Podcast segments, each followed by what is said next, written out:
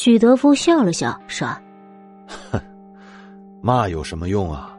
就像是骂给我听的。我要是图你的钱，我早点娶了你，不就都有了？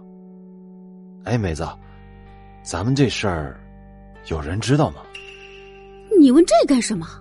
要是有人知道啊，那咱们就只能到此为止了。我倒是无所谓，千万别坏了你的名声。”许德夫满脸的无奈。哼，熊样！汪倩倩白了他一眼，说：“我知道这事跟你没关系。要是露出一点风来，这些日子你能逍遥吗？”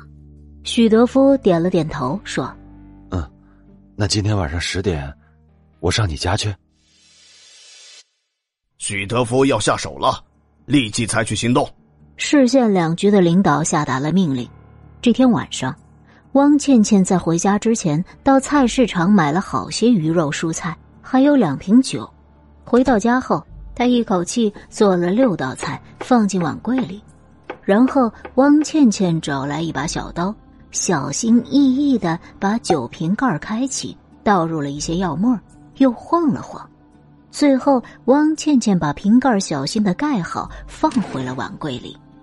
晚上十点左右。一条黑影幽灵般的闪进了汪倩倩的单元门洞，汪倩倩没有开灯，候在门后。许德福刚一进门，两人就紧紧相拥，一番亲热。窗帘遮得严严实实，汪倩倩将菜热好，两人点起了台灯，准备对酌。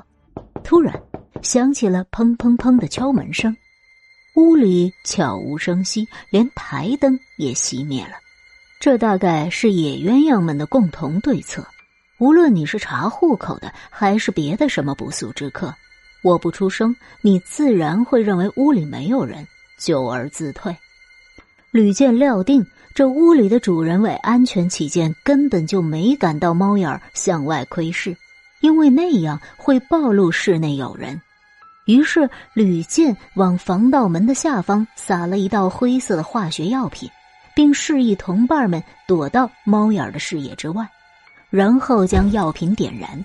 这种防盗门的下端是有缝隙的，顿时浓浓的烟味便钻进了室内，好像楼里起了大火。果然，屋里的人坐不住了，到猫眼前看了看，又打开走廊的灯，只见浓烟滚滚，便急忙打开了门。协助吕建办案的红旗街派出所干警老高抢先一步跨入了门内。警察，刚才敲门为什么不开啊？在里面搞什么名堂？哎，我不知道是警察同志啊。最近社会治安这么糟，我怕有坏人。汪倩倩接上话茬说：“他是什么人呢？”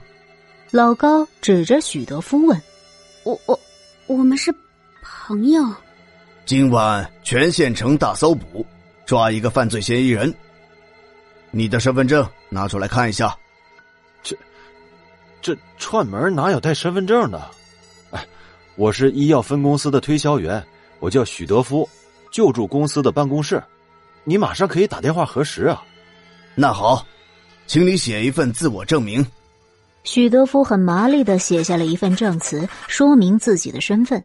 又说起他刚认识王倩倩，今儿来认认门，顺便在这吃顿饭等等。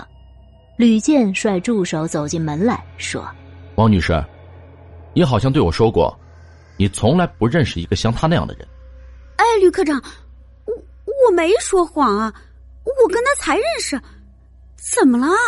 吕健没有答话，他对许德夫说：“请跟我们走一趟，有些事情要核实一下。”接着又看了看汪倩倩，说：“你也一同去。”经过突审、调查、取证，案子终于告破了。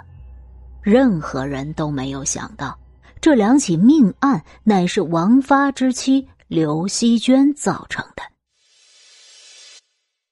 事情发生在一年之前，刘希娟与马杰是一个单位的。那天下班之后。赶上个小活动，会议室里有十几名职工，马杰和刘希娟都在。马杰掏出一叠钱在摆弄着。刘希娟说：“哎，马经理，你过得挺不错的呀。”马杰抽出一张百元钞，拍在桌子上：“你跪在地上磕个头，这钱就归你了。”当真？在得到肯定的答复之后，刘希娟飞快的就趴在地上磕了个头，爬起来就把那张钞票揣进了兜里。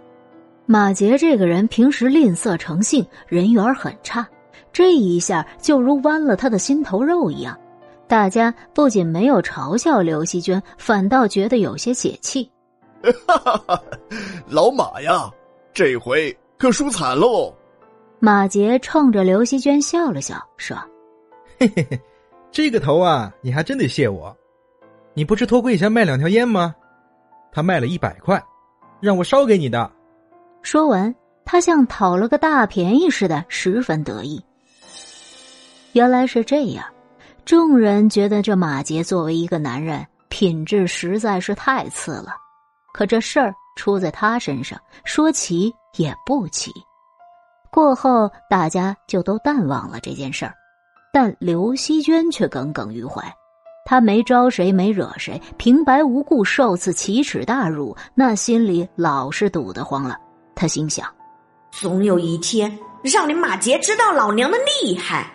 刘希娟将这股火压了很久，她信奉“咬人的狗不露齿”这一古谚。有一天，在去仓库的黑通道里，单独遇上了马杰，两人说过几句话。他觉得机会终于来了。刘希娟回家之后，故意丢三落四，神不守舍，任丈夫王发百般盘问，她始终说没什么。王发是个心眼儿不能再细的男人，他越问不出来的事儿，就越想问。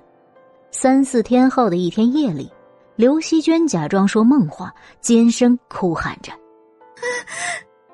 马杰，你不是人！”这是刘希娟精心设计的圈套，他故意选择在王发失眠的时候演戏。王发正陷入妻子摆的迷魂阵中伤脑筋，听了女人喊的这句梦话，顿时醋意大发，一个耳光把老婆打醒了。